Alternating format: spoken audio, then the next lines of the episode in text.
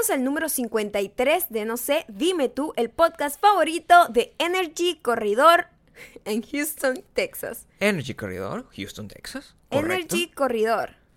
Yo no, yo no certifico las cosas que nos mandan los superdiamantes. Rosángel Kenner Sí. es quien está por allá por Houston. Gracias a la gente Eh. de Houston, Miami y otras ciudades de Estados Unidos, donde sí nos quieren de verdad. Es ahí, por lo ¿Nos menos. quieren de verdad? ¿Quieres tú? Ahí- es el único, Dicen creo. que Ellos quieren. dicen que nos quieren. La- mucha gente dice querer. Mucha gente. La- el cariño se demuestra. ¿Ok? No se Pero dice. gracias, gracias Rosángel. Muchísimas gracias por allá, por, eh, por Texas. Eh, A lo mejor ya tienen calor allá. Explícanos qué es Energy Corredor. Explícanos si es un pasillo. Si nos estás escribiendo desde un pasillo. Sí, exacto. O es, o, o es un- una, una, una pila. Vives dentro de una pila. No tengo idea. eh, Suena como una, una instalación de arte. No tengo idea.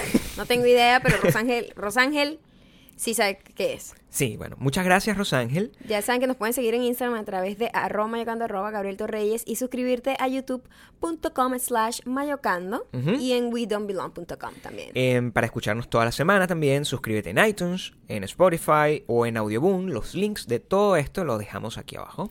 Eh, mira, este podcast llega a ustedes gracias a Home Chef. Home y su Chef. espectacular servicio de comida con recetas que hacen que te sientas como una chef. Sí. Ah, así tú no tengas ni idea de lo que estás haciendo. No. En serio. Te dan la fórmula y tú, wow, la comida te queda deliciosa. En Esta serio. semana tú me hiciste... Hecha en casa, con ingredientes frescos, Sí. locales y sin desperdicio. Lo más importante para mí, sin desperdicio. No se bota nada, se Nada. usa todo. Esta semana comimos una... Yo no soy de comer pescado.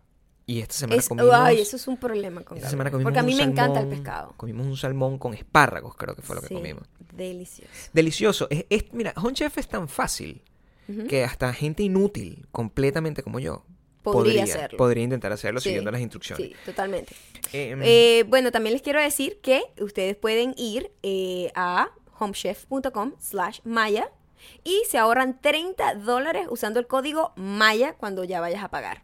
Y si quieres ver, además, lo delicioso que es, o sea, que nosotros no estamos aquí hablando eh, y nunca hemos hecho nada, nunca lo hemos probado, nunca podemos decir, entra en instagram.com slash mayocando y en las historias.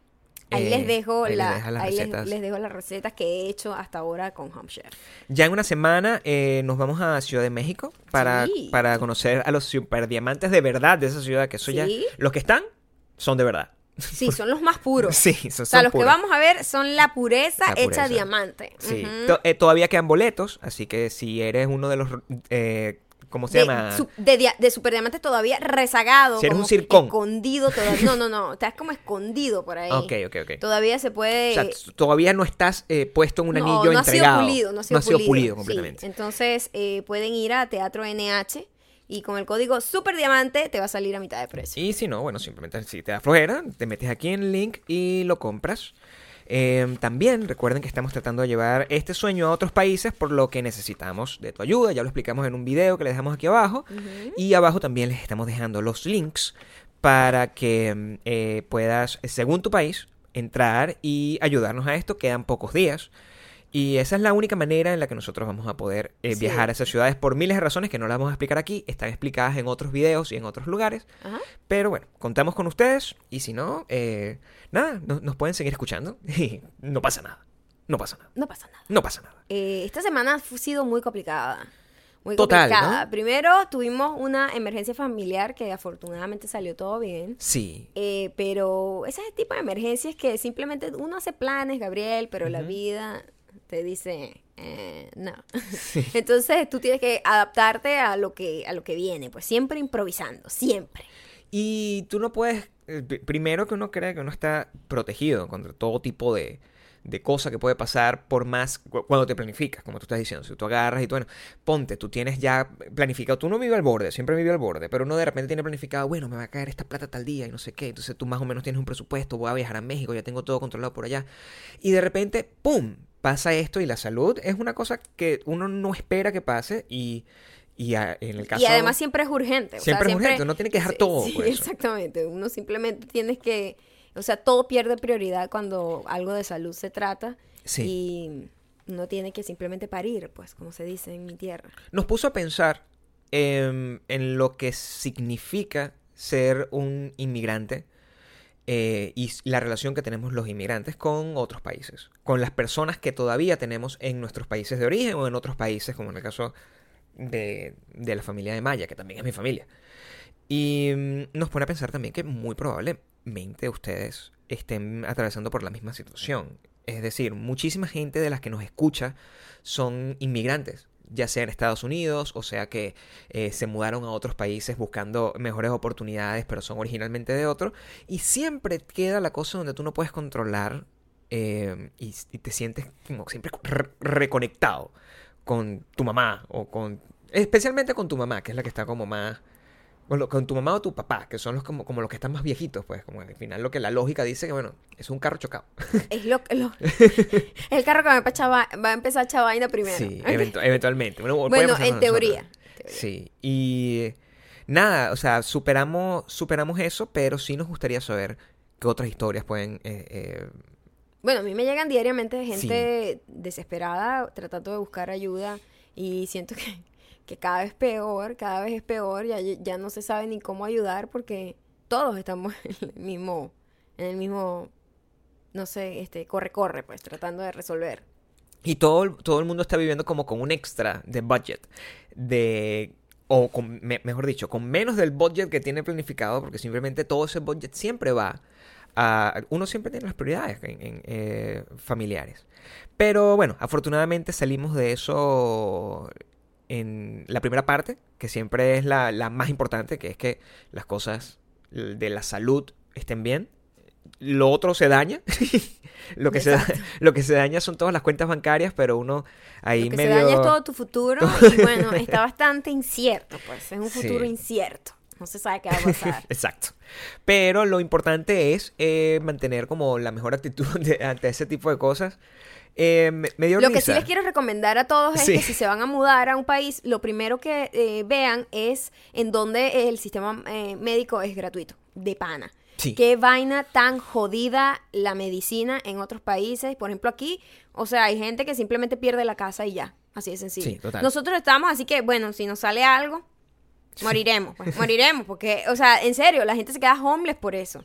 Y México no es nada barato tampoco. No lo es. En lo que a medicina se refiere. Está para nada barato. Estábamos pensando, ¿no? Eh, si nosotros agarráramos y decidiéramos como, ¡ah! Cerramos todo y nos vamos a un país, esa sería como la primera opción. Porque de todos los países, lo que sí puedo decir con total seguridad es que más allá de las carencias que pueden tener países como el nuestro, por ejemplo, que son carencias de otro tipo, pero a nuestra sobrina tuvo una, una cosa eh, hace poco y en realidad los, los, médicos son buenos.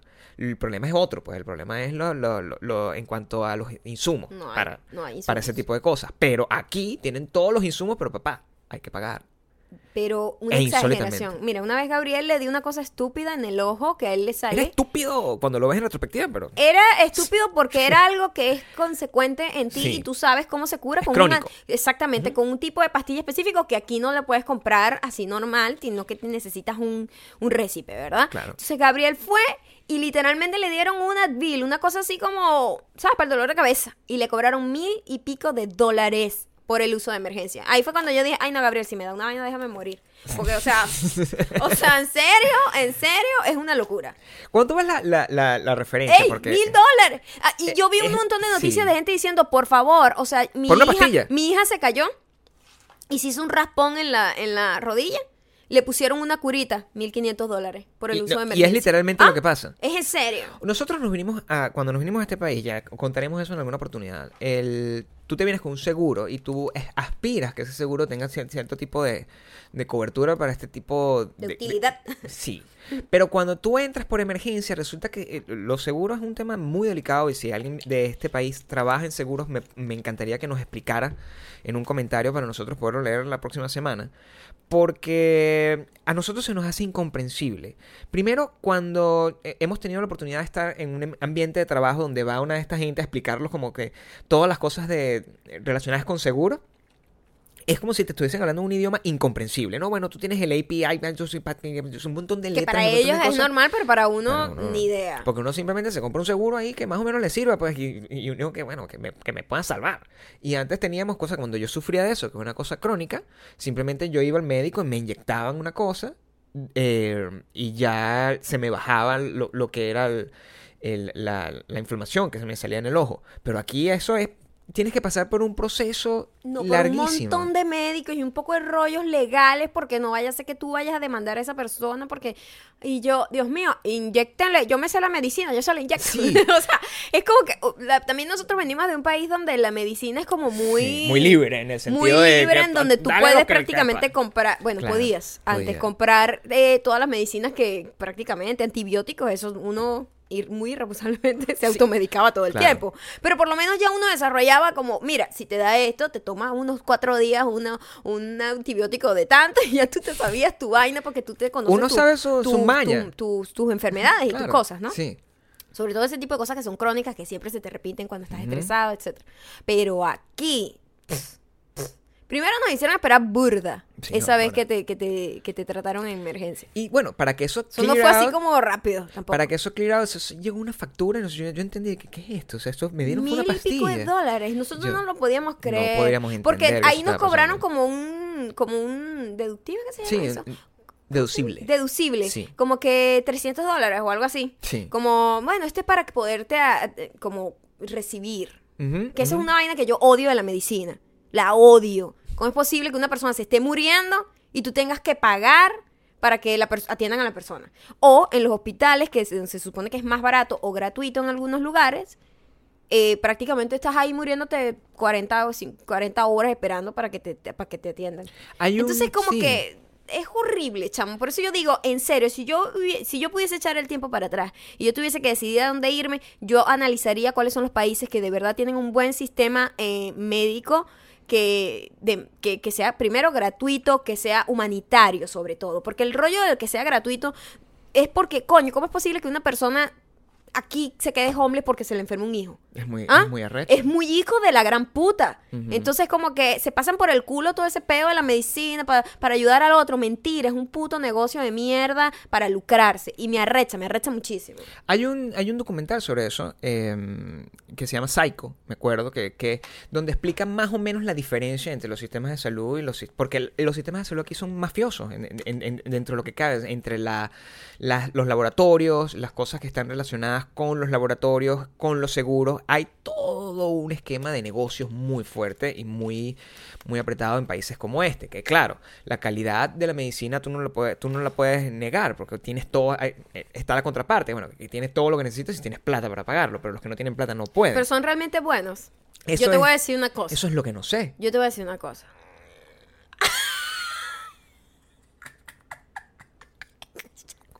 ¿Fuiste tú o fui yo?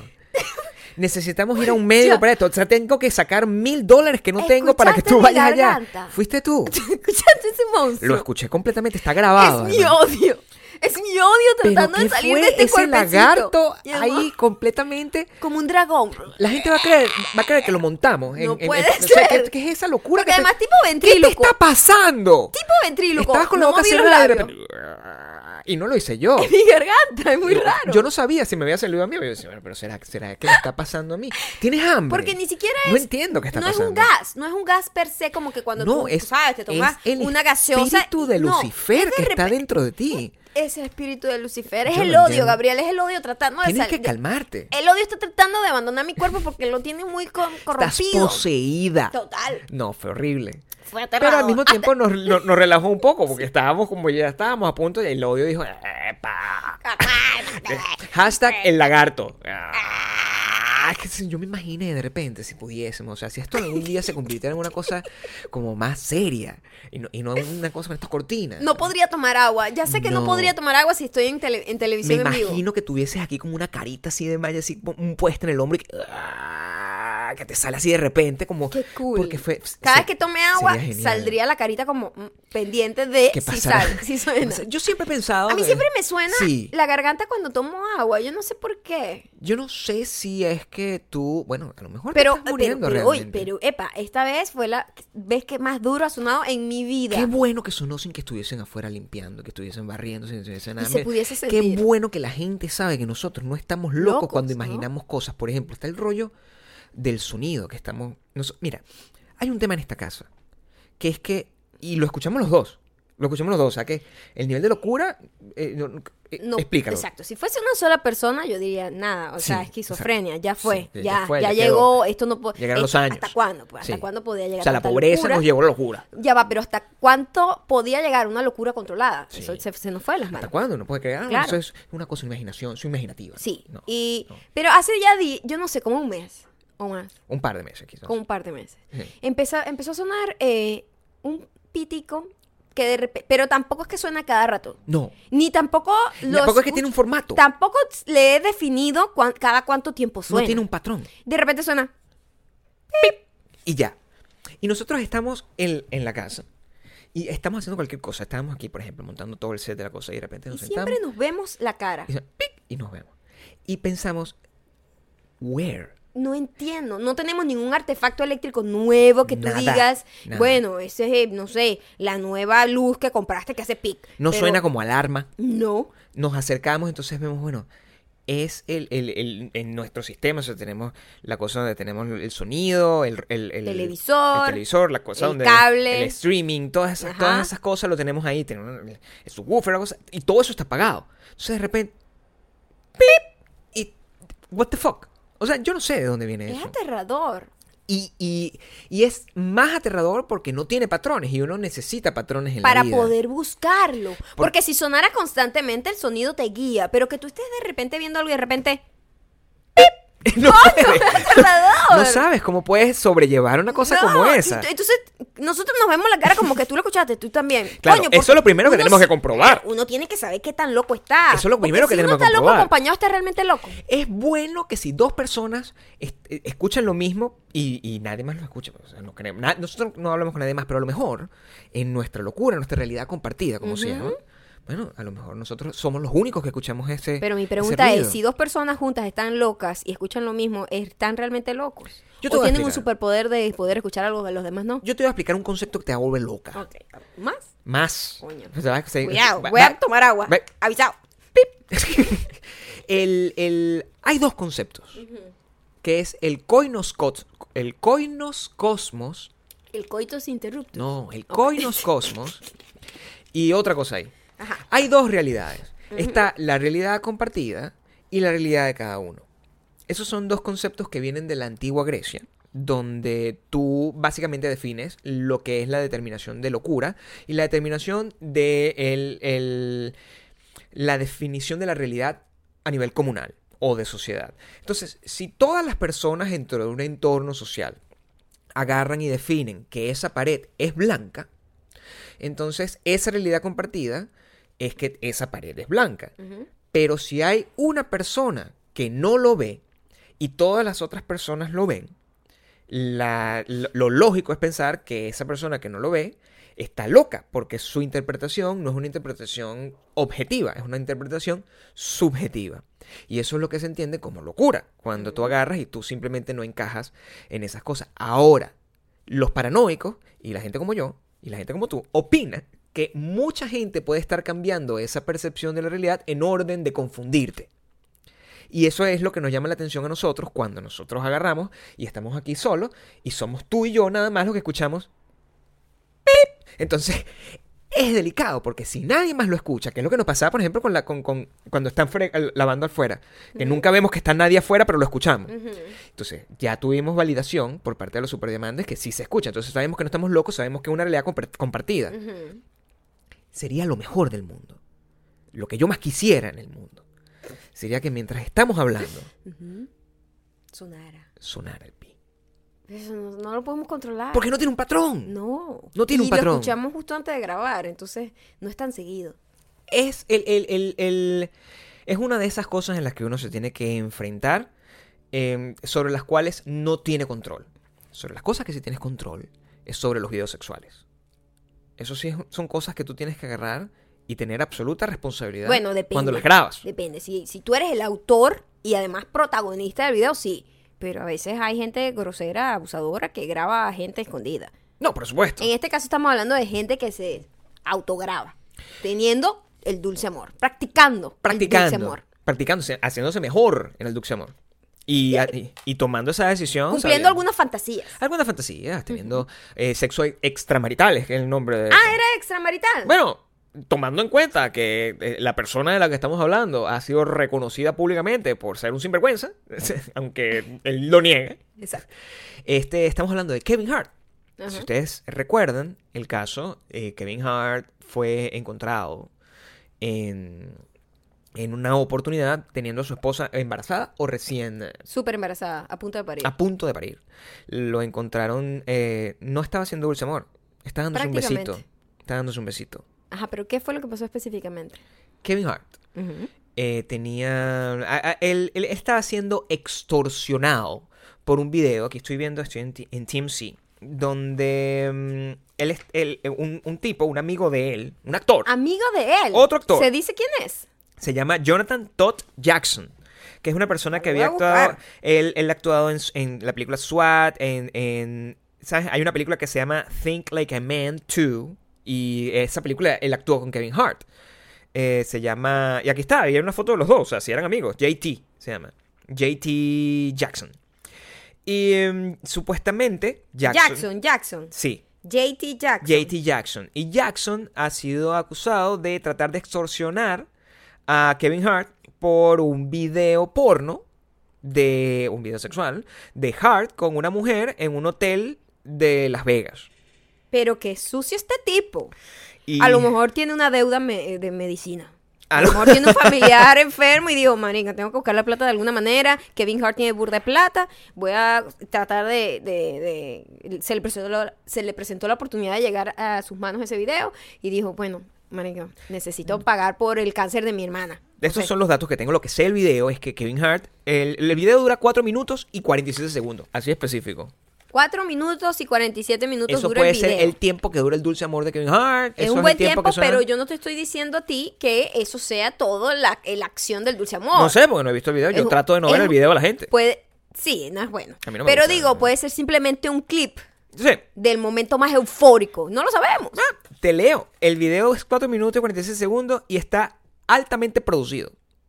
Es decir, No puede ser. es lo que dice highly Con iluminación produced. y todo. Sí, que se ve como en alta, en alta calidad. Ahora, pero la- lo del tiempo lo destacan así como que, mira, Kevin Hart solo dura 4 minutos 47. El video es 4 minutos y 46 segundos de Ah, eso lo estás de destacando largo. es tú. Estoy, esto aquí dice. Ok. Ese es el final, el párrafo final de la nota. Ok, Hay una intención Tiene- con ese comentario. Está highly produced. Highly produced, eso sí me da como miedo. Y ¿Qué vamos a ver ahí? Kevin y la mujer dicen que ellos no sabían que los estaban grabando. Eso es lo que dice. Pero ¿cómo eso Ah, tiene que ver es- con highly produced? Yo no lo sé. No sé, tenía, tenía unos quinos. Tenía unas. Quinos son Yo unas no luces sé. muy pro. Eh, tenía. Tenía. ¿Qué tenía? Y como, como sabemos, eh, Fondo la, musical. la esposa de Kevin estaba súper eh, embarazada en ese momento. Él después de negarlo decidió que, bueno, que sí, y se disculpó, hizo social media, me culpan, la tipa lo, lo, lo- lo agarró todo eso, lo- tan, tan, tan, y lo, lo, lo volvió a coger en su seno. Me, me encanta decir ese término. Lo volvió a coger en su seno. Ok. Y nada, pero este tipo entonces estaba tratando de sacarle plata. Y le dieron cuatro años Lo- lo- ya va, lo metieron preso. al, al pana. Em, Oh, Sí. wow. Sí, sí, bueno, así de delicado. Así de ¿Qué delicado es eso? es la- Extorsionar es terrible. Sí. Me recuerda mm, muchos, muchos factores. El, el primer factor, o sea, lo que hay que destacar realmente aquí es el tema de la de la alta producción. Eso es lo que más me llamó la atención. El tiempo Más no que me el tiempo, importa porque el tiempo tú no sabes si es un clip. Exacto, yo no sé si es un clip. Sí. O sea, porque si tú me dices que desde que llegaron a la habitación hasta que terminan cuatro minutos, es un poco preocupante Sí, para la vida de si Kevin fuera, Hart. si fuera solamente la acción, Pero si es de repente un, momento número, eufórico, un momento claro. eufórico ¡Ah! de la acción, no es un número tan terrible. Pero que sea todo sí. Preocupante. Lo que me preocupa, lo más preocupante, es que normalmente esos videos están, tienen conversaciones, no sé qué, la persona O sea, bañándose. gente normal. Siempre gente normal, no sé Sí. pero highly produced, highly produced. Es como si que, pero que tenían como un- No, no tengo, no tengo estaban como interpretando un personaje. Yo tengo serios problemas con los videos eh, de sexuales de las celebridades. A mí no me gustan. A nadie le puede gustar eso porque... No, a la gente es chismosa. Pero les gusta el chisme, más lo que ven en realidad es como un placer culposo. Es simplemente muy crítico. Es muy incómodo. Porque cuando una persona está, ve un video de este tipo, ¿qué está esperando encontrar? sí, o esa sea, es la pregunta No son yo- unas estrellas porno. Y las estrellas porno sabemos que pasan por un proceso primero de... Horrendo. Un friso. Le colocan un friso a las tipas y a los tipos tienen un montón de... de- Es una gente que está drogada. Para poder Para aguantar todo llevar ese ese julepe. lepe. Claro. Hay muchos... Hay, hay muchos Lepe, dije yo, ese julepe. Hay muchos documentales al respecto. Que son en- muy tristes al final. Tú Donde al final sientes lo que muy está mal detrás por de toda la- esa gente, sí. Pero en el caso de las, de las celebridades es muy triste porque, bueno, es- ya sabemos, todo el mundo tiene sexo. Es gente normal. Es gente normal, eh, la gente normal. El sexo en general es bastante feo. Bastante feo, incómodo de ver. Y sobre todo si lo vas a ver de alguien que conoces. Sí, o por- y, y ese es el gran problema que existe con el tema de las celebridades y el conocimiento, porque tú sientes que es una persona que tú, Que tú conoces, y porque tú tienes una imagen de esa persona y lo que te encuentras es una sinvergüenzura que es normal, Bueno, en este pero caso, te afecta en a este ti. caso no es normal porque estaba metiéndole cacho a la esposa. No, pero en este digo, caso es highly así produced. fuese Highly produced. eso, eso me preocupa. Así fuese con su propia esposa, me incomoda muchísimo. Es que con su propia esposa, eh, esposa es incluso peor. Porque no importa, el- el- no estamos ah, hablando o comentando lo que, lo que tiene que ver con el acto en sí. Eh, eh, o, o sea, con, con la persona, con la- la- el aspecto moral del asunto. Sí, estamos eso no hablando... me, no me importa. No, estamos hablando realmente de, de lo delicado De que verlo. es, lo vulnerable que es. De hecho, mi- yo no tengo problema con que la gente se grabe. El problema es que eso en algún momento va a caer en manos como de un amigo maldito que de repente quiere sacar plata. Pero lo que digo es que verlo es lo que está peor. Porque es... ¿Qué, qué vas a ver? Digo yo, ¿qué vas a ver? Nosotros, que somos súper paranoicos con eso, cuando nosotros hacen, en, en los años 1600, tomamos ese tipo de decisiones, esas decisiones desaparecieron en el momento, porque nosotros somos muy paranoicos. Inmediatamente después de que, de que el material estaba... Cuando eso ni siquiera existía nada. No, todo era grabado de una manera... Ni siquiera existía no cámara en los existía celulares. esto, o sea, Cuando- era grabado como con una cámara marginal. Bueno, que es, eh, nada supera los videos de los 80 de, de- de distintos actores y cantantes latinos, que creo que hasta ah, eso es lo más bajo que hay en producción de videos. Eso es Oh, low es- produce, Low budget. low budget. En nuestro caso, eso era grabado con una camarita bastante... No había celular. La gente no tenía celulares con No. cámara. Ese- eso ha sido como el, el problema. Pero este highly produced, me requ- ¿qué están usando? ¿Una red? ¿Qué cámara están usando? Es lo que más me pregunto. Porque eso es. el- el- esta esto que está aquí. Esto es un Es- celular en toda su extensión. no Eso es una cámara. produced. Pero eso es, es- es una cámara que tiene mucha más calidad que cualquier cámara eh, de- como amateur. Les digo, nosotros vimos. Y, y inmediatamente, nosotros no vimos nunca nuestro video completo. Que no es un video por highly produced. Era como que. Y cuando Gabriel, ¿qué estás hablando? y cuando terminamos de, de- de- de- grabar el video, los primeros tres segundos del video, eso, borramos eso para siempre. Como Rosie Rachel cuando, Pero cuando, era cuando como que, dijeron, ¡epa! ah, vamos a vernos. Claro, se ve bien, se ve bien. Y después, no, quita eso, por favor, eso es horrible. Uno tiene una idea de Eso es como de ver, cómo- eso es como ver, no sé, eh, eh, cómo, cómo, cómo, de, cómo deshuesan lo- la carne. Una cosa de. De, Es así de decadente. Es, es decadente. Eso nadie quiere ver eso.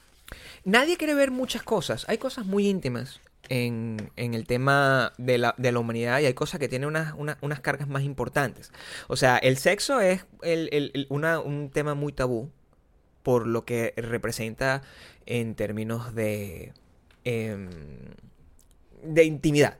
¿No? Es, todo muy humillante a la hora de, de ver lo, lo que pasa. Luego, por ejemplo, personas haciendo sus necesidades, hay, eso es una enfermedad completa de gente que agarra y pone cámaras y quiere ver eso. Y eso es horrible y es aún más humillante. Y hay otras cosas que son terribles, pero que de alguna forma plantean un compromiso, un, un- tienen un planteamiento moral. con Y respecto- plantean un debate también. y te ponen un, un- un debate mucho más profundo y mucho menos divertido, quizás un poco más, más serio, eh, y, y es como el caso de la historia de este señor que me estabas contando hoy. Sí, este es un científico australiano Sí. que acaba de cumplir 104 años y eh, está, bueno, pagando con todo su todo lo complicado que eso puede hacer, un viaje para Suiza en donde se va a practicar la eutanasia. Y eso ha levantado un montón, porque le hicieron como un reportaje y obviamente todo el mundo tiene su propia opinión. Y él, la- en la entrevista el tipo decía como que mira que él, Digámosle el señor. el tipo digo yo, pero yo no lo digo por mal, por mal. Lo entiendo. Ok, El señor Mm. dice, mira, yo, yo, yo estoy triste. yo estoy triste, creo que dijo. O como que, o como que mi vida es muy triste, o sea, yo lo que quiero es morirme, ¿no? Ok. Entonces mucha gente dice, pero Dios mío, eso es horrible, ¿cómo van a decir eso? ¿Cómo van a dejar que ese señor haga eso? Y no sé qué. Pero él tenía unos puntos muy válidos, decía, mira, este, yo creo que los hom- la- el hombre o el, hombre como, humana. como, sí, como la humanidad, este, llega a un punto, eh, ya después de su, como su e- edad media, edad media, Está bien, eso es un concepto real. edad media. De su eh, middle age es lo que quiere decir. Sí, es lo que quise decir. Después de los 50. Como después de los 60, ¿no? Ok. Que ya él dice que todo el mundo debería tener el poder de decidir sobre su vida, porque ya después de ahí no hay mucho lo que se pueda hacer. Y él él planteaba, which is true, pero lo que now. quiero decir, I'm dying here. no, no, lo que pasa es que imagínate tú, yo me pongo en los, pa- los zapatos de- del señor. Ok. Un señor de 104 años quiere decir que no tiene a nadie de su generación con él, sino un montón de gente que lo ven como prácticamente como un ente paralelo. Porque imagínate, un chamo de 20 años ve al bisabuelo de 104 y es como, no tiene una gran conexión como de relación personal con él, ¿me entiendes? Porque hay una diferencia muy fuerte y ese tipo estaba ahí como 104 años. Toda la gente, su esposa, no sé qué, todos sus amigos, todo el mundo, todos sus hermanos, todo el mundo se murió. Entonces, es como que, qué ladilla pararme todos los días con estos dolores, estos achaques, este montón de achaques que conlleva tener 104 años. Por supuesto. Entonces él ya no quiere, pues, y está fastidiado, además, ve la vida muy pragmáticamente, es un científico, entonces como que, ay, no, qué fastidio, ya, ya yo no quiero seguir con este sufrimiento constante de nada más tener que pararme, no puedo caminar, no puedo no sé qué, y soy una carga para todo el mundo, entonces, ya, ¿para qué quiero yo estar aquí? ¿Cómo, cómo lo ves tú? Eh, no, no hablando del caso de él, sino tú, tu posición personal al respecto. Si yo me pongo en la, en la posición de él, lo, en- lo entiendo hasta cierto punto, pero también una persona de 104 años eh, puede que esté un poco tocada ya de la cabeza también. Que- Entonces al final es un adulto que puede tomar una decisión de ese tipo, pero también sus familiares sienten como que, ¿cómo vamos a dejar que haga esto si a lo mejor simplemente no está pensando claramente? Lo, lo- creo que una de las cosas que más curiosidad me da es el, el- tema de, de establecer el, la edad, eh, o sea, su planteamiento de la edad como criterio. Creo, porque imagínate por qué una persona de 104 años o de 50 o de 70 pudiese tener más derecho para hacer esto que una persona que lamentablemente quedó paralizado del cuello para abajo, por ejemplo. Bueno, pero si en Suiza es legal, porque los, se está yendo para allá porque En es Suiza es legal. Bueno, si no, no podría Claro, por decir eso públicamente en un reportaje. Por supuesto. Este, me imagino que muchísima gente hace eso, gente que está, hubo una chica muy famosa hace poco que era como una eh, deportista olímpico y todo esto, y ella había sufrido muchísimo con unas enfermedades, perdió las piernas, no sé qué, era un desastre, su pobrecita, le pasaba de todo y dijo, ya yo no quiero seguir viviendo, y había toda una campaña para hacerla cambiar de opinión, pero era su decisión muy, muy consciente y lo hizo, legalmente lo hizo. Hay dos, hay dos tipos de personas. Eso nosotros también lo hemos, lo hemos eh, conversado nosotros en nuestra intimidad también, o sea, cuando no estamos grabando. Que es el tema de la, la gente que se aferra a la vida. Más bien, o sea, eh, y, lo hemos hablado muchas veces cada vez que hemos to- tocado to- cosas como el suicidio, no sé qué. Hay- gente que, a pesar de toda la roncha que tenga, Sí, por lo menos yo siempre, yo te dije como que, mira, yo soy súper eh, acontecida y me pasa de todo y horrible. y o sea, a veces hay días en los que qué fastidio, no me quiero ni parar, pero yo me aferro demasiado. Estoy aferrada a la vida, Gabriel. Yo no quiero, yo, yo quiero seguir viendo, quiero ver qué va a pasar. Es como si, como que estoy viendo una serie que está terrible, está pasando por un episodio terrible, pero yo digo, yo tengo que terminar de ver esto porque no puedo dejarlo por aquí. Y hay gente que tiene un, un, un, un approach completamente distinto. Y, y tam- tampoco es juzgable al respecto. ¿Entiendes? Porque, lo que, como lo hemos hablado siempre, que nos, uno nunca sabe qué te puede llevar a ese nivel de desesperación para hacer, para hacer eso. Pero el caso es que, bueno, con el caso de este señor, Pero es que, sí, en el caso de este señor, yo digo, cuando tú, lo único que a ti te mantiene con ganas de vivir es tener como una motivación diaria. Claro. Además, tiene que ser que diariamente tengas una motivación para pararte, que tengas un plan a largo plazo. así pero sea que- la motivación, así sea salir del hueco donde estás metido. Así como- sea eso, o así sea que quieres sacar adelante a tu familia, o a tus hijos, o a tu esposo, o a ti mismo. Pero a los o- 104 o- años- Pero a los 104, él no tiene motivación. Al menos eso es su, su argumento. Esa es su manera de ver la vida, como que, ajá, como para qué sigo acá. el, el- es bueno que se mantenga igual, eh, vamos a ver, eh, al menos llegó a vivir lo suficiente para ver cómo él se hizo justicia con el caso de los dos negritos que fueron acusados de ser no sé qué, malandros. Ah, bueno, unos chicos en, en- un... en eso Starbucks. fue en San Francisco, ¿no? Sí. En donde unos eh, afroamericanos estaban allí y simplemente a los dos minutos llamaron a la policía porque simplemente los chicos estaban ahí y no habían pedido nada. Cuando todo el mundo que ha vivido en este país sabe que Starbucks es un lugar donde tú llegas a reunirte sin comprarte ni siquiera un café. Simplemente es una cosa que está abierto y tiene internet Claro. y todo el mundo lo usa como su oficina personal. Es tan así que yo recuerdo cuando nos recién nos mudamos aquí a Los Ángeles, había, yo compartía, porque Maya iba como a clases de inglés y yo me quedaba en Starbucks a unas cuadras de ese, de, de ese, donde ella recibía clases, de la clase, de la casa de su tutor, y era yo, o sea, el burro por delante, y un homeless que estaba ahí trabajando. Que, era su oficina. que probablemente era un homeless o era una, un, un, un entrepreneur. un entrepreneur que, Como, que como, viviendo en la como, desgracia. como súper Super hippie. complicado, sí. Olía terriblemente mal. Sí. O sea, pero yo también a veces cuando estoy escribiendo, o sea que... no se puede saber. No se puede Si saber. es que simplemente era un artista comprometido con su arte o, o era un homeless. Pero las personas que, que- que conocen Starbucks, en cualquiera que sea de, lo- de los, todos los países donde está, saben que uno va, nos vemos ahí en Starbucks, nos tomamos un café y tenemos una reunión. Eso es o no te muy tomas común. nada. Y ellos estaban esperando a unas personas y Agua simplemente pedís. le llamaron a la policía y los detuvieron y no sé qué y se los llevaron preso y todo. Y, o sea, Y sin- fue sin- indignante. Sin ningún tipo de justificación. Simplemente, no, sospechoso, sospechoso. O sea, simplemente porque son negros. O sea, arrecho, una vaina loca. ¿Qué ocurrió? Obviamente ellos pusieron como una demanda al, al- a la... De hecho, no es Starbucks como tal, sino a la policía. Ok. Porque era como al Porque Estado. Starbucks creo que se di- medio dis- dis- disculpó. Porque Starbucks al final no tiene, ojo, Sí, pero en un país como este yo hubiese sacado mucha plata ahí. sí, pero ellos no, no, al final Starbucks como corporación no tiene la culpa, si te pones a ver. no la persona. Es, es que llamó. es- es un problema de la persona que llamó porque como política Sí. Yo, o sea, y creo que el, el CEO de Starbucks lo explicó. eh, no hay que evitar que el odio se, se llegue a cosas como irracionales. eh, porque si no, ese caso fuera a pasar en todos lados. Claro. Simplemente, pues, Fue pasó en ese persona. caso porque esa persona, persona tiene un, problema de racismo Claro. y, y- y- y de intolerancia. Total. Entonces, él, yo creo que la, con demanda era como con el Estado. Ok. Eh, y, y ellos llegaron a un acuerdo en donde ellos eh, prefirieron recibir un dólar cada uno como, como una cosa significativa que tiene que ser legalmente, pues que tienen que recibir algún tipo de remuneración. Y, pero exigieron que los 200 mil dólares, que yo digo que es poco dinero, pudieron haber sacado más. Pero al final es contra el Estado, siempre pierdes, pues. Claro, por supuesto. la policía, o sea. Eh, 200 mil eh, dólares que ellos pidieron que se eh, donaran a una, se- para que se creara un programa para jóvenes emprendedores.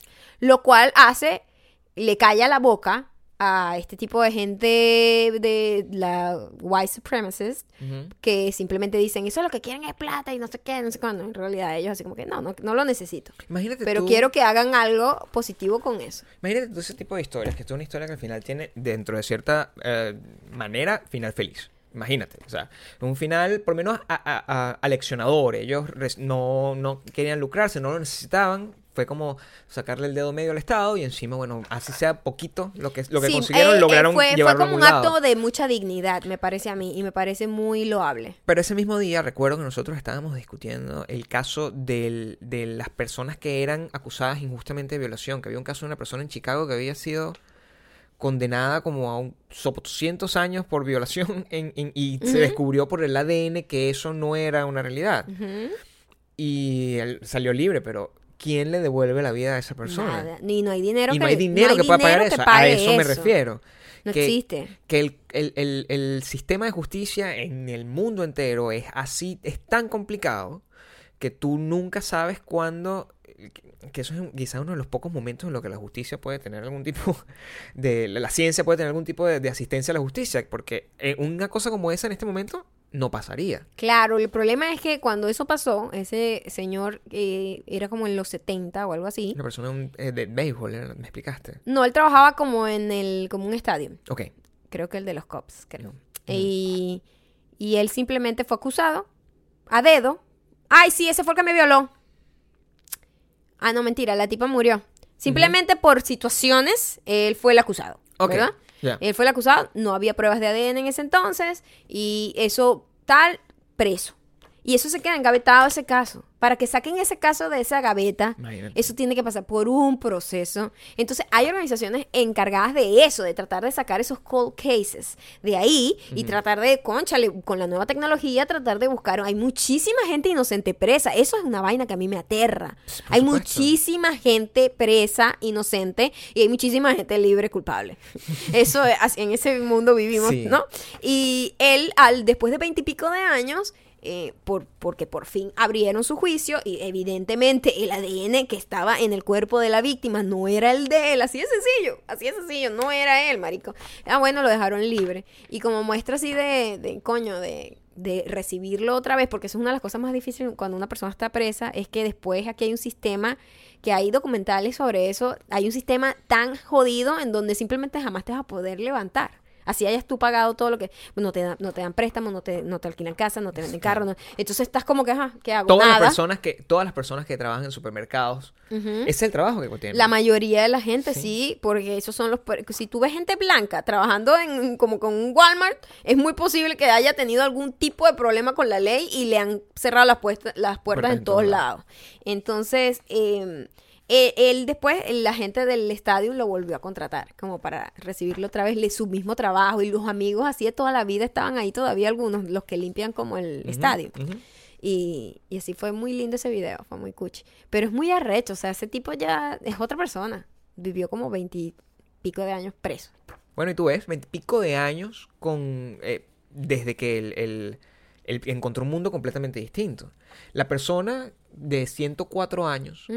Que mm, está viajando a Suiza, está, ha, vi- ha visto como 25 mil mundos, ha tenido como, ha tenido mil vidas. Ya, dijo, ya, ya, ya. Ya, yo no quiero ver esto. Ya o no quiero seguir viendo avances tecnológicos. ya, y además esto sigue, no sé qué, y, y, em, hay muchas cosas que nos, que, que pueden ser importantes, eh, como por ejemplo avances tecnológicos, como está diciendo, como el caso de esta gente, hay un estudio en, en Francia que se llama Theories, algo así, porque eh, no lo sé decir en francés, aunque mi francés...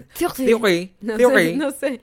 Y mm, el crearon un cuarto de realidad au- aumentada para los que... Un cuarto de realidad Sí, aumentada. O sea, tú entras en un cuarto y estás en el infierno, literalmente. puede, podría estar en cualquiera de los Es- lugares. A mí me- todo lo que es realidad aumentada a mí me aterra. O sea, no me, me- no me gusta que jueguen con mi realidad. Exacto. Porque ya de por sí dudo un poco de ella. Entonces, coño, si yo dudo ya de mi realidad, que es la realidad colectiva, y me vas a meter en un cuarto sola a tener una realidad subjetiva, me vas a volver mierda. Lo no me vi- metas en ese cuarto, Gabriel. Lo que vi en el video, eh, es un video que, que compartió, compartió Mashable, era... eh, Tú entras... Mashable. Mashable. Tú entras y tú ves como, por ejemplo, tú sabes que en, en los centros comerciales, una cosa por eso, al principio yo lo vi y dije, "No, pero esto es una marginalidad. En los centros comerciales tú sabes que tú estás como caminando y hay como unas luces y las luces se mueven contigo. Sí, ajá. Y tú y que, bueno, si esto es la realidad, es, el gran avance, la realidad, de verdad, anda a lavarte ese culo, porque, o sea, Qué bonito. básicamente, esto ya lo veo en los centros comerciales de un país marginal. Claro. Pero eh, vi un poquito más allá del video y es que realmente cambia el cuarto por completo Ajá. y tú sientes que puedes estar metido en una película así como Matrix. O sea, Sí, a una mí, cosa... me, yo, a, mí, a mí me tocó vivir una experiencia de realidad aumentada. ¿Esa esa era realidad aumentada o realidad virtual? Porque son dos universos, son dos cosas Ya distintas. ¿cuál es la diferencia entre aumentada y virtual? La realidad aumentada es aquella donde tú interactúas fuera, sin, es necesidad, sin necesidad Ah, de no, no, tener no. los lentes. Virtual. Eso, tú viviste la experiencia de realidad virtual, que es otra historia. Pero lo querían llevar aumentada porque tenía gente tocándome y soplando mi cosa y echándome agua. Coño, yo estaba como que, epa, esto me siento violada aquí. Me ponen una vaina en la cara y me empiezan a echar agüita y hacerme soplame aquí y agarrarme así, tocarme aquí con, con una pluma. Me, estoy violada, violada. Eso es como Ready Player One, o sea, que se siente de esa manera. El- esto que yo estoy, que, que, que, que pasa aquí es que tú, imagínate, tú estás en un cuarto y el cuarto tiene, las paredes cambian. No, Gabriel. Ponte, tienen, No co- juegues con mi tienen mente de como esa unas manera. luces. Y entonces tú agarras y tú ta, haces así y las luces se hablan a tu, a tu No. control y tú lo controlas todo con las manos como si fueras un X-Men. Loca, loca. Eso es lo que loca. Eso es Empiezo lo que a tocar a la gente estamos así para ver si se, se desvanece. En la cara. Eso es literalmente. Hay gente que, está- que un, un- un tipo en el video está como tratando de subir unas escaleras. Y las escaleras se mueven como si de verdad se estuviese moviendo. Y No, te es vas de muy- jeta. Es muy Hay delicado. mucha gente que con lo de muy los delicado. lentes se va de boca porque cree que se está cayendo en serio. La gente idiota, como yo, haría eso. completamente. Yo, el- eh, ante una realidad como esta, que toda este, es muy avanzada, em, y que tal cual en, en- en- en estos días leí que un científico, un, un físico muy importante, agarró y finalmente confirmó que Dios existe, pero que era como literalmente como una, una teoría matemática que controlaba todo como si fuera un videojuego, no es el señor de un barba. señor con una barba sentado en una nube. Aunque yo sé que ese señor está aquí escuchándome y él sabe que... Escucha el señor. El- Una energía escuchando. Bueno, para que tú veas, em, alguien nos tiene que estar escuchando porque alguien está, es responsable de que nosotros, solamente tú y yo, escuchemos de vez en cuando un sonido en esta casa. Porque eso no está ahí de gratis. Alguien tiene que poner eso ahí. No sé. Todo puede ser parte de una gran, de una gran cosa, como de una gran conspiración. Como yo te estaba diciendo, el tema de este señor va a morir. Eh, por fortuna para él, no. Sí. Exacto, no es que nosotros, Nosotros- le nosotros deseemos le deseamos la la muerte. Ni siquiera sé si estoy de acuerdo o en desacuerdo. Creo que más bien estoy en, en una posición de respeto como que... Porque hay gente que lo juzga Sí. de una, o juzga a la Claro, familia. Es, es gente que Y tiene yo- unas otras, otras cosas. Que dice, ah, No eso sé. es contra Dios, te vas a convertir en vampiro. Yo de ¿Sabes, que, verdad no sé. ¿Sabes que eso es lo que dicen? Que si tú te suicidas y eres cristiano, ¿Te convierte en vampiro? te conviertes en vampiro. ¡Qué Ese es el origen de los vampiros. cool! O sea, tú, tú, tú te suicidas. O sea, no cool el suicidio, pero digo, los vampiros tienen como una nota ahí cool. Tú te suicidas. ¿No? Y el castigo Ajá. es convertirte en vampiro, es decir, una persona que no puede morir. Ok. Eh, Como ese señor, él dice, el marico, señor. o sea, no me muero. A lo mejor el señor... señor- este que coño, pero no me muero, se muere todo el mundo y yo no. A lo mejor el señor Al tipo le dan la noticia que se se le murió un primo. Y el tipo más bien lo que dice es como, oye la madre, porque yo no. Es al revés, A lo mejor el señor se suicidó y ahorita es un vampiro, por eso tiene 104 años, está buscando la manera de hacer eso. No Yo no sé, ese señor va a vivir, ha visto muchas cosas, pero si logra su cosa con éxito, no va a lograr ver el divorcio de Kim Kardashian Sí. con Kanye Yo West. Creo que está cerca eso. Vuelvo a Bueno, divorcio.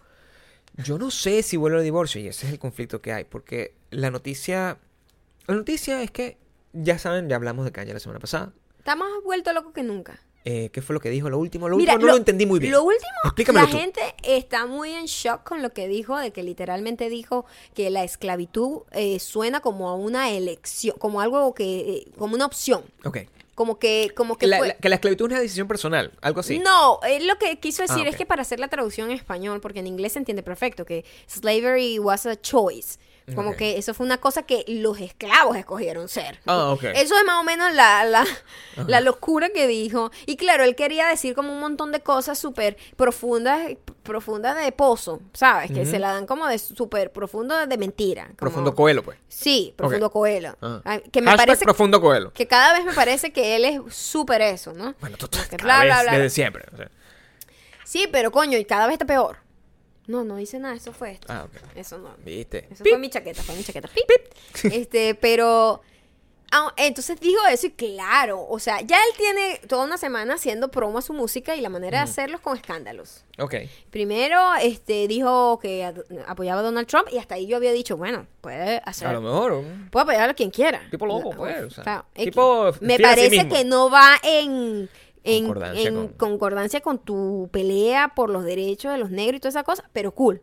Tienes también tu derecho. tu. Después sacó que esta va a ser la foto de mi álbum, la foto del cirujano que le hizo la operación a la mamá, Ok. que le hizo una lipo, por cierto, y la mamá murió después, pero no fue culpa del tipo, eso se eso fue a juicio y todo y el tipo no tiene culpa de que en la recuperación no le pusieron a la señora la cabeza en 30 grados. Y la tipa se, se, se murió, se empezó a como toda la sangre se le fue para la cabeza, un desastre y se murió la señora en unos días después. Y eso ya y así como que, que el doctor le dijo muy de pinga que estés sanando tu proceso, pero quiero aclararte que yo no maté a tu mamá y que de hecho aquí están, te voy a dar unos eh, como unos extractos de lo que dice el reporte policial para que entiendas que quien mató a tu mamá fue tu primo. Cosa que es muy fuerte que digan eso, pero eso fue lo que dijo, sí, porque él era la persona que estaba cuidando a la señora. Ah, ok. X. Y, ajá, y yo, cool, de pinga. Este tipo usa hasta la muerte de la mamá para vender el fucking dijo. Cool. Hasta ahí, cool, porque siempre ha sido así. De repente va para una entrevista con otra persona y todo el mundo, wow, qué increíble, qué profundo, súper inteligente, qué, qué cool caña. Pero eso fue como a las 8 de la mañana. A las 10 de la mañana fue a una entrevista con TMC y dijo, slavery was a choice. Y la gente, todo se fue De a la mierda para Ey, abajo. y fue trending topic todo el fucking día. Por lo menos en este país. No sé si Todavía lo entero. es. Y dicen hashtag if slavery was a choice. Entonces, son puros chistes, ¿no? Y el, todo, el- todo el tema es que la esposa, eh, a pesar de que lo defiende, dice como que, coño, o sea, quiere dejar muy claro, quiere dejar muy claro que ella, a pesar de que quiere mucho a su marido, ella no tiene que ver con las ideas de su marido. Sí. Es decir, Y dice que más bien que si le dice algo, ok. como que es peor. ¿Sabes? Cuando, ¿Sabes cuando todo el mundo es así? Sobre todo los hombres, yo no sé, es un peo de hombría. No sé, yo soy un, es un tema de locura, yo soy así. es un peo de de querer, no sé, yo creo que es un peo intrínseco machista de que no, yo soy hombre y yo sé lo que hago. O de Tú le dices, sí, pero es pero es muy característico de los hombres. Sí. Tú le dices a un hombre, mira, tienes que dejar de comer eso así porque te vas a morir, no sé qué. No, como más. Entonces, marico, no. No, mira, yo creo que deberías dejar de fumar. No fumo hasta que yo no me dé la gana. Entonces, si Todos ella... esos son ejemplos míos y estoy bastante, bastante humillado aquí. Es que quiero que sepas que estoy hablando exactamente de ti. Entonces Kim le decía, coño, no tuitees eso, y era peor, se ponía peor y tuiteaba más locura. Entonces dijo, mira, marica, yo dejé, lo dejo ir, lo dejo ir y el amor sana todo, el amor perdona. Pero yo creo que eso va a llegar a un punto porque está vuelto loco. Y una cosa que dijo en TMC que la gente dejó pasar bastante fácil porque lo de Slavery Was a Choice fue bastante fuerte. En Pero este ese tipo todo, dijo claro. literalmente, mira la locura, mi amor. ¿Tú has visto la entrevista? No, yo no he visto nada de eso. Oye, si ustedes quieren ver a alguien teniendo un meltdown, es divertidísimo y doloroso de ver al mismo tiempo. Es una combinación de ver, es como un accidente en cámara lenta. Ok. El tipo empieza primero, está en una entrevista con el tipo de TMC y como el morenito que tiene dreadlocks, ¿verdad? Y ellos están ahí como hablando y le hacen una pregunta y que mira, ¿y qué pasó en la- el año cuando él tuvo su locura? Que él tuvo una locura como en el 2016. Eh, bueno, sí. Bueno, yo quiero que sepan todos aquí. Y se voltea así en la oficina de TMC y la gente... Ok. ¿Ah? Yo quiero que todos aquí sepan que porque todos ustedes decían, ah, Kanye, Kanye está gordo, Kanye está gordo, Kim Kardashian y no sé qué, Kanye gordo, gordo, fat Kanye, fat Kanye. Entonces yo me hice una lipo. Yo me hice una lipo. Ah. Tú no sabías esto, ¿verdad? No. Te lo juro, te lo juro por mi mamá. Pero, pero su mamá Yo no se murió de eso. Exacto, es lo primero que Pero, pensé. Chamo, pero este tipo, este tipo no aprendió nada del- no, de lo que le pasó a la mamá. pa'l coño, ajá, y entonces. Yo me hice una lipo y bueno, para ponerme flaco, porque para poder lucir bien para mi mujer y para ustedes, no, porque ustedes siempre me estaban criticando. Entonces, pero todo esto, si la cámara está allá y él está de espalda hablando con la gente de la oficina. Me preocupa la gente. de Y la gente de la oficina tratando de tener una straight face, tratando de que mantener la poker face, como que no, esto no está pasando, esto no está pasando, como para no reírse. O sea, era muy incómodo.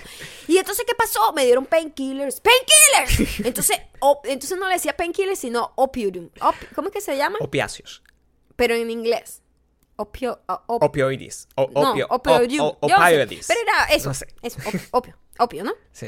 Eh, como heroína, pues. o sea, no, no son heroína, pero eso. Como de, de merol y ese tipo de cosas, sí. Sí, eh, bueno, Ah. entonces, oh, pero él no le decía painkiller, sino opio, opio. Entonces me dieron opio, me daban opio. ¿Sabes cuántas pastillas me daban al día? Tres pastillas al día. Cuando yo salgo del Eso hospital, en todo eso está en internet. video, Gabriel. Lo voy a dejar aquí abajo. Yo, mira, cu- cuando yo salgo del hospital, ¿sabes cuánto me dieron para el día? Siete. Me volví adicto. Estaba adicto al opio. A opio, opio, opio. Tuve que ir a rehabilitación. Entonces, eso no sé qué. Y entonces, evidentemente, el tipo quedó frito. El fucking cerebro se les coñetó con el opio. Ok. Y la lipo no funcionó porque sigue igual. Entonces, lo que el, el- la moraleja es, la moraleja es, no se haga lipo, haga ejercicio. Eso es-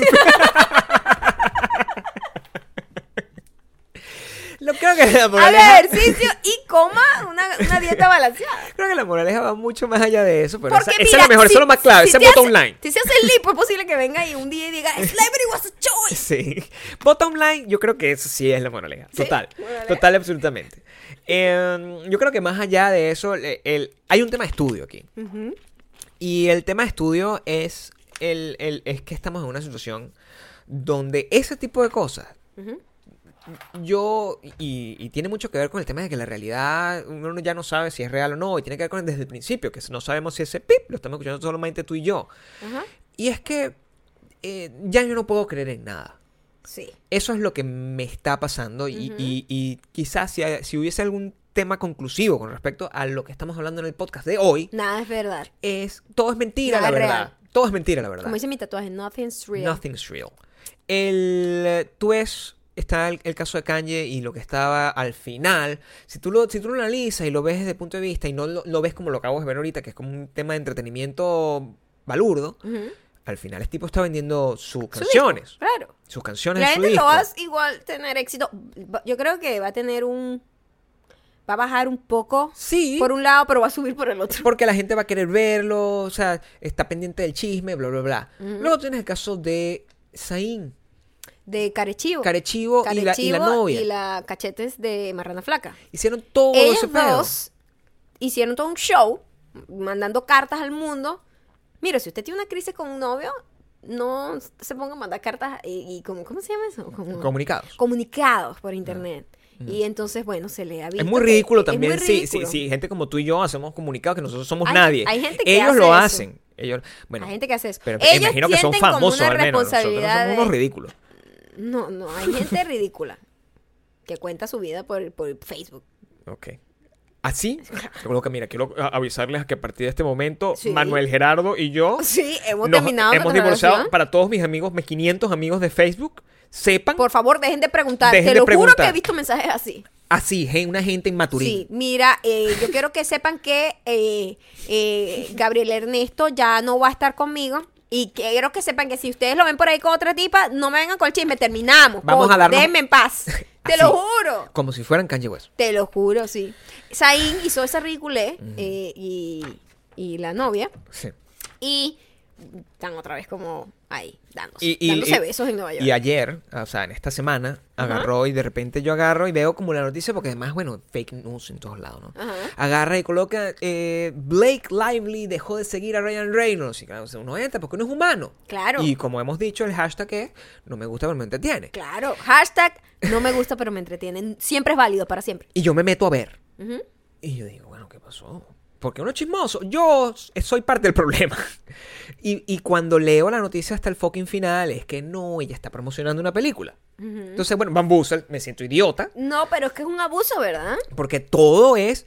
O sea, uno cree realmente que uno, que uno se puede encontrar con alguien que está tratando de hacer una, una protesta o de mandar un mensaje o hacer algo y al final eh, siempre están tratando de hacer y de lograr algún tipo de... De, de, de, de humo, de vender no sé, algo, de- sí. hacer algo para promocionar. Y eso es, es mucho que tiene que ver con los tiempos actuales y con todo el, el- el- el- el- el rollo de utilizar el social media, que es la publicidad más barata del mundo, para hacer escándalo, para hacer clickbait, para hacer todo. Volvió a sonar. Quiero que sepan que esto que está aquí, si lo están escuchando, como lo estamos escuchando nosotros, no es puesto para lograr clickbait, pensar que estamos, ¿cómo se llama? Poseídos por Lucifer. Ay, Es, es que realmente Maya se está, está, está Desbaratando, desbaratando por dentro. Desposeída, Está, está desposeída. desposeída. Estoy en proceso de De desposición. está Eh, soltando al hashtag diablo. Desposición. Pero yo sí les digo que sean muy responsables con, primero que no caigan en la ridiculez de, de, de María Joaquina y Gabriel Ernesto, fue el nombre que le puse. Gabriel Neto, sí. De, María Joaquina. de agarrar y, hacer comunicados en Facebook porque eso es muy ridículo, primero. Y segundo, quiero que sepan que si yo, que no soy famoso nada, un día decidiera simplemente agarrar y borrar mi Facebook o borrar mi Twitter, así que mira, no me puedes conseguir nunca más por Twitter, no te voy a tratar de vender nada. Es porque simplemente me ladillé. Ujú. Eso es lo único que importa. Que uno realmente se ladilla y deja de hacer las cosas. No que yo me ladille y soy como, I- como cualquiera. Ilan es un cantante venezolano, por eso Como Kanye. Kanye está... Como Kanye, que se va y se retira y regresa. Ajá. Pa- y- Kanye es el Ilan de Estados Unidos. Kanye- Hashtag Kanye, Kanye- es el Ilan gringo. Esos- hashtags están muy largos, la gente no los usa por eso. Tienes que mejorar tu aspecto del Esto hashtag. solamente lo entienden los venezolanos, además. Es muy complicado. Kanye no se retira. Kanye no se retira. No, hashtag más falso que un retiro de Kanye. Sigue siendo largo, pero yo No, entiendo. pero es bueno. Hashtag más falso que un retiro de Kanye. Quítale el retiro. Vamos, estamos construyendo este hashtag aquí en Sí, conjunto. estamos en una creación. Hashtag más, Más falso que. Kanye. Ese puede ser. Bueno, pero el retiro de Kanye es lo divertido, que se retira ¿Cuál nos gusta Twitter más? y vuelve. Usen los dos. Usen el que más dos, les guste. El que más les guste. Muy Sí. probablemente van a usar el que le quepa. Le cabe todo. Le cabe todo. Uh, hashtag le cabe todo. ese es mejor. Ese es el que van a usar más.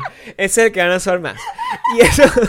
Por 4 minutos y 45 segundos. El de. Yo me imagino que Kevin 4 Hart. minutos y 47 segundos. Kevin Hart es chiquito, pero puede ser que lo sea Puede ser prometedor. cumplidor. Puede Debe ser. Debe ser cumplidor. Ahí está. Yo no estoy seguro si Kevin Hart está Hashtag promocionando. chiquito, pero cumplidor. Si es Kevin Hart lo que está es promocionando una película. Qué decepción, chavo. A lo mejor está promocionando una La película, película con ese el pana. ¿entiendes? Claro. Porque es que yo no puedo creer en nadie. Ya no se chamo. puede creer en Ya yo no nadie. puedo creer en nadie. Nadie. Qué horrible, pana. O sea, si, mira, de- se los vuelvo a repetir. Si yo me muero un día y ustedes leen la noticia de que yo me morí, estoy muerto de verdad. No estoy inventando las cosas. Me fui como el señor para Suiza. No vayan a creer que es que yo estoy tratando de vender algo. Me morí. Me morí de verdad. Y con esto nos vamos a las recomendaciones. Que comienza con un pito. Recomienda, Recomendaciones. recomienda, Recomendaciones. recomienda, Epa, que la nueva canción de Kanye. Podemos lograr que el, el ruido Ajá. de, o sea, incluir, vamos a hacer la nueva, Ajá. el pito, recomendaciones, y tratas de que salga el, el Lucifer que No tienes en el puedo. Eso no es así. Vamos a ver.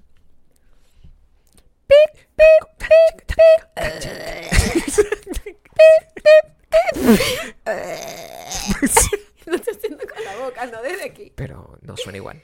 No son igual. No es como un sample. Lo otro es un sonido ahogado porque Me es dentro encantaría. de mi garganta. Me encantaría es que ese diablo Esta canción de recomendaciones está un poco más profunda que la nueva canción Sí, de bueno, pero es una canción un poco más, eh, tiene, un, tiene una historia y ustedes la Comienza vieron ahí, aquí. comienza tú.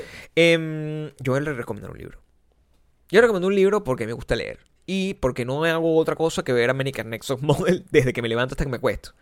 Entonces, eh, Hay que, hay que, hay que cultivar un poco. Hay que ver un eh, poco. hay que, hay que, como que después de ver tanto American, Ne- America's Next, Top- Next Top Model, Ajá. tenemos que, como que, coño, renovar otra vez esas neuronas que se des- desconectaron, dejaron de hacer eh, como, como pasa contacto. que las series que nos gustan, o sea, Handmaid's Tale, está, nosotros estamos esperando que llegue como a varios capítulos y se acumulen. Ellos no les vamos a hacer daño, o sea, no son como ustedes si dejan de ver el podcast que sí sufrimos nosotros. A ellos no les importa nada, ellos ya tienen todo pagado, nosotros no. Y mm, eh, las otras series eh, de, de HBO, Westworld, que yo la quiero ver y todo eso, pues estamos esperando que llegue un tiempo para verlo en binge. Em, por eso, yo termino mi binge de American Next Top, de America's Next Top, Next Top Model y me voy a... difícil, Es difícil porque decimos Difícil. American y no es American. American. Es Americas. Y yo me voy a la cama Americas. y yo leo en la cama.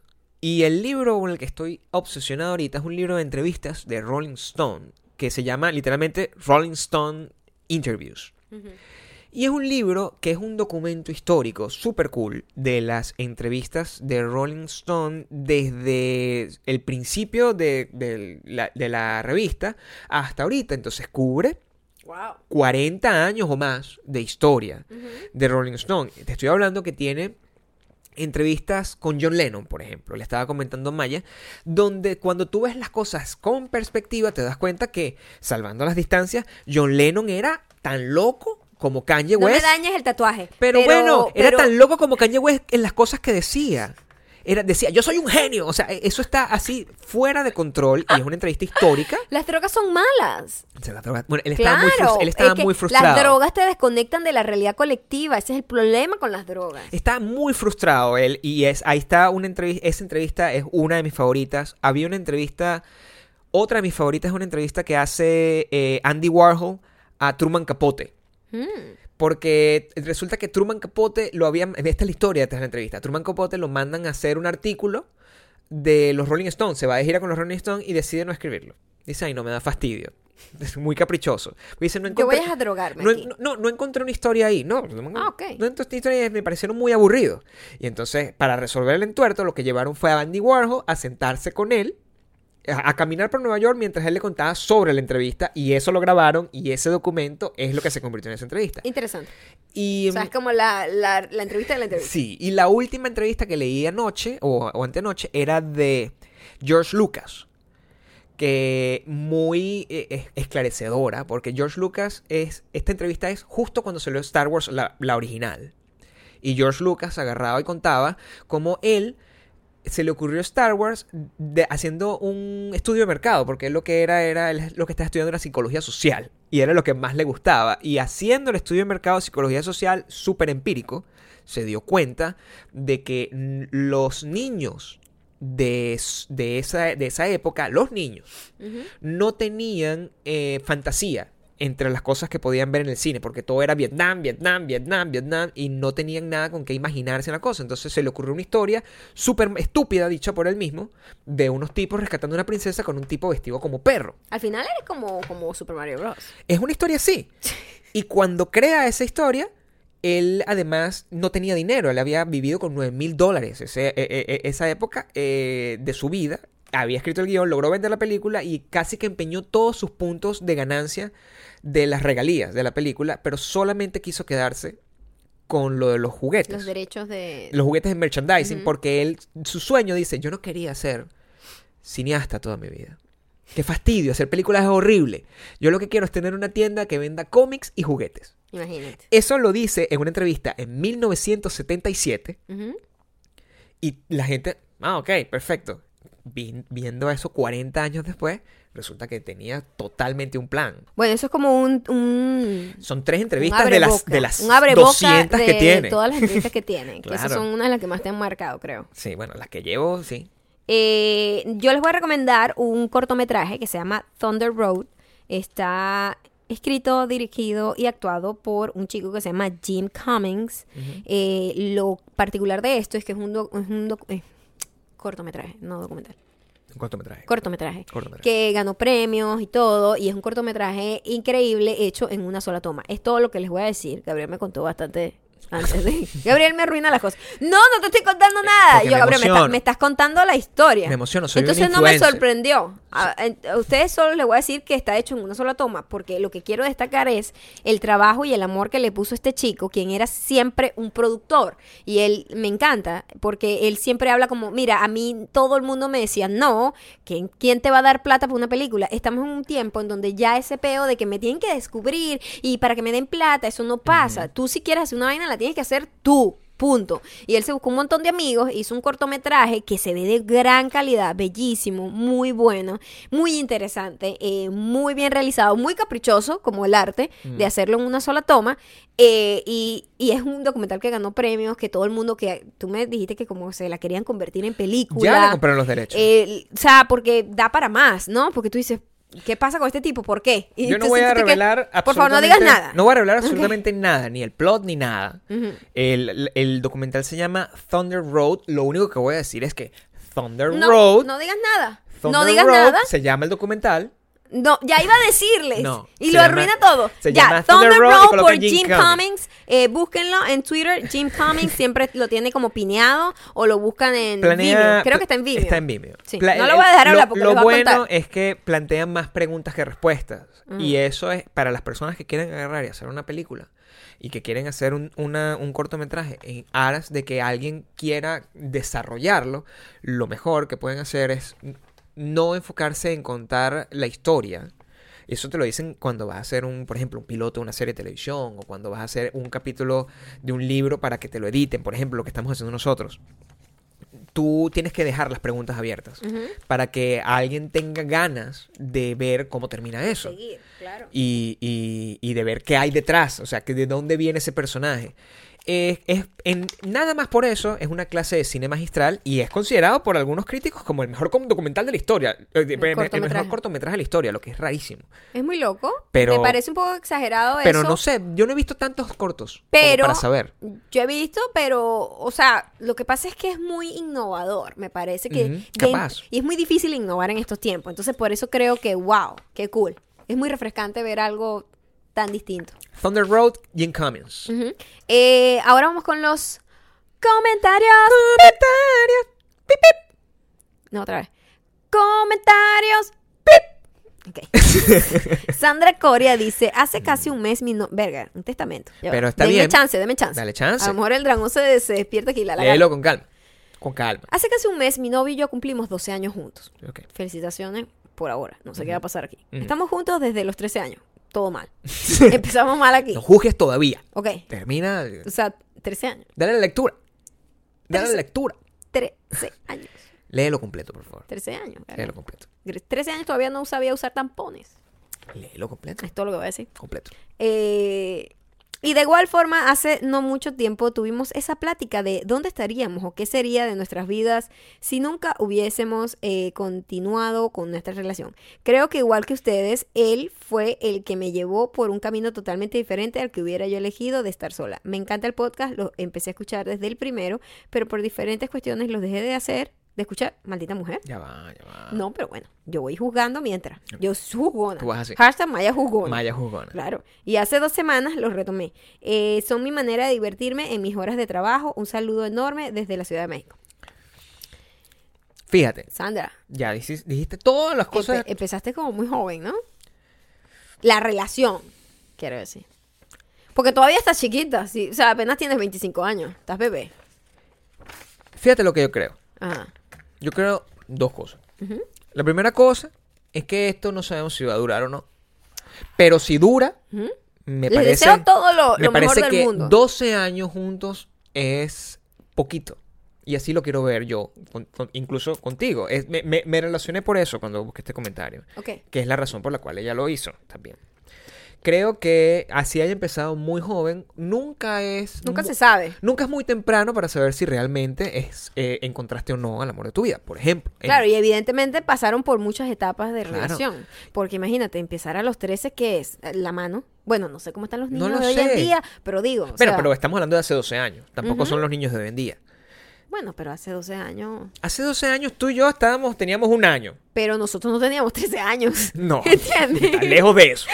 lejos de eso. Pero sí, em, creo que el mensaje, el, take en- on, on this es que em, tú cuando sabes que estás encontraste el amor de tu vida lo sabes. A mí lo que me Y pasa, a mí eso. lo que me pasa es con las relaciones que comienzan muy jóvenes, es que es muy bueno probar y equivocarse, porque esa es la manera en la que tú estás 100% seguro de que lo que tienes es lo mejor que te puede pasar. Por eso a mí ese concepto de casarse virgen con el primer novio toda la vida me aterra mucho, me aterra mucho. Eso es lo que... lo- le- el- ahí está la otra parte, porque pero son 12 años. Tú no puedes agarrar y pensar que 12 años es un tiempo desdeñable. Y deben bastante. haber pasado muchísimos altos y bajos y cosas locas en y, y esos siguen, 12 y siguen juntos. O sea, cuando tú ves el caso de nosotros, que el hecho de haber estado 13 años juntos nos convierte en unos, unos señores de 85, Claro. eso es porque hemos eh, vivido esos años juntos. O sea, la- lo- los años de relación son como los perros. Tienen un- su, propia, Su propio... su propio eh, calendario. Funcionan de otra manera. Ok. Entonces, eh, nada, mira, yo les deseo lo mejor. Que duren al menos 13 más. 13 más. O 12 más, tienen y- 12. 12. Que duren al menos 12 Sí. más. Este, y si es posible, 24.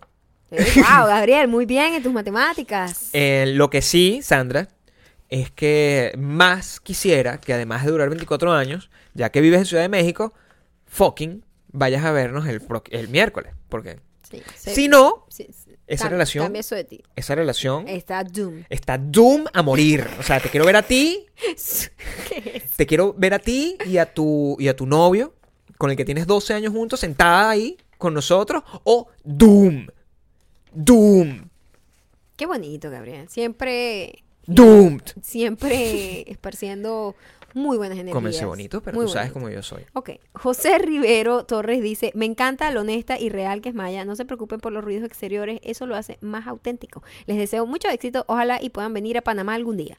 José Rivero, gracias. I love you. Los, días, lo- los ruidos Panamá auténticos. está raro. Los, ruidos, los ruidos auténticos, lo- los, ruidos externos no nos preocupan tanto. Me preocupan los internos ahora. Sí, los internos son más, más preocupantes. Afuera, bueno. eh, Son incontrolables, los de adentro y los de afuera también. O sea, uno no sabe, pero los ruidos de afuera, tú dices, bueno, o sea, más o menos los puedes identificar. Tú dices.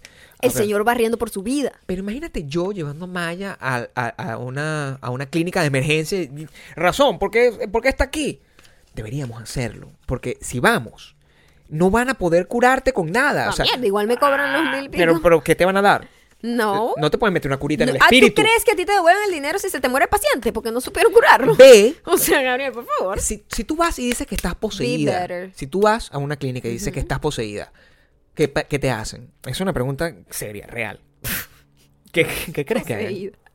Voy con Migde- Migdelia Bracho, dice, es lo máximo eso de Home Chef. Cuando estuve viviendo en Estados Unidos, mi jefe lo tenían en casa y todo llegaba súper fresco y con recetas para preparar y todo era divino, de verdad. Qué bueno que tenemos una super diamante que ya, de avanzada, ya ha probado Home Chef y sabe que es bueno. Y sabes que además con 30 dólares menos, cuando entra en homechefs.com slash maya y usa Sí. el código maya al salir. Muy bien. Ana Paola Huerta dice, Preach, cuando todos son montunos al mismo tiempo, ninguno es montuno en realidad. Es que yo hago pura poesía, Gabriel. Yo soy un artista. Eh, ¿Cuándo se dijiste esto? Lo- Yo lo puse ahí para que tú La me vez explicaras pasada. esto. ¿Y sobre El- qué estás hablando? De que yo, estábamos hablando del pasado y de, y de que, que montunismo, y yo dije, pero bueno, si todo el mundo era montuno igual, cuando todos somos montunos, nadie es montuno en realidad. Y con eso nosotros nos vamos. ¡Claro que sí! Eh, Por aquí nos vamos en esta edición especial para ustedes dedicada desde la, el cuarto de realidad aumentada. Uh, me ven, pero no estoy. demasiada saben, alcurnia, demasiada alcurnia. Ya saben, no se hagan liposucción, hagan Demasiada dieta, coño la madre. Em, nos vemos, nos escuchamos, eh, como sean. En México nos eh, queda una semana para vernos. Eh, por favor, seas de México o seas de cualquier lado, abajo, déjanos tu... ¿Cuál quieres que sea? En los comentarios de Instagram, donde sea. ¿De qué temas quieres que hablemos en el podcast que vamos a grabar el 9 de mayo en el Teatro NH? Déjanos todos los temas que puedas. Nosotros estamos, estamos tratando de hacerlo así. Para, para ver qué tal. ¿Ok? Bueno, chao. Muchas gracias.